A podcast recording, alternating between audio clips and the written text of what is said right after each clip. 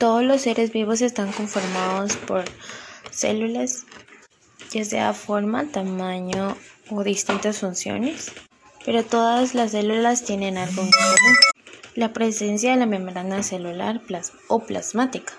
El citoplasma es el material genético. La membrana plasmática es delgada, bicapa de limpios y proteínas que entre otras funciones protegen a la célula y regulan la entrada y salida de las sustancias. El citoplasma es el material líquido contenido por la membrana plasmática. En él se encuentran las distintas estructuras celulares.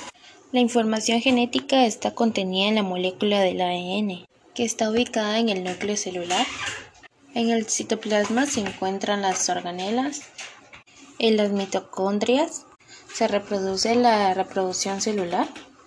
Los rizomos pueden estar libres o asociadas a retículo endoplástico rugoso.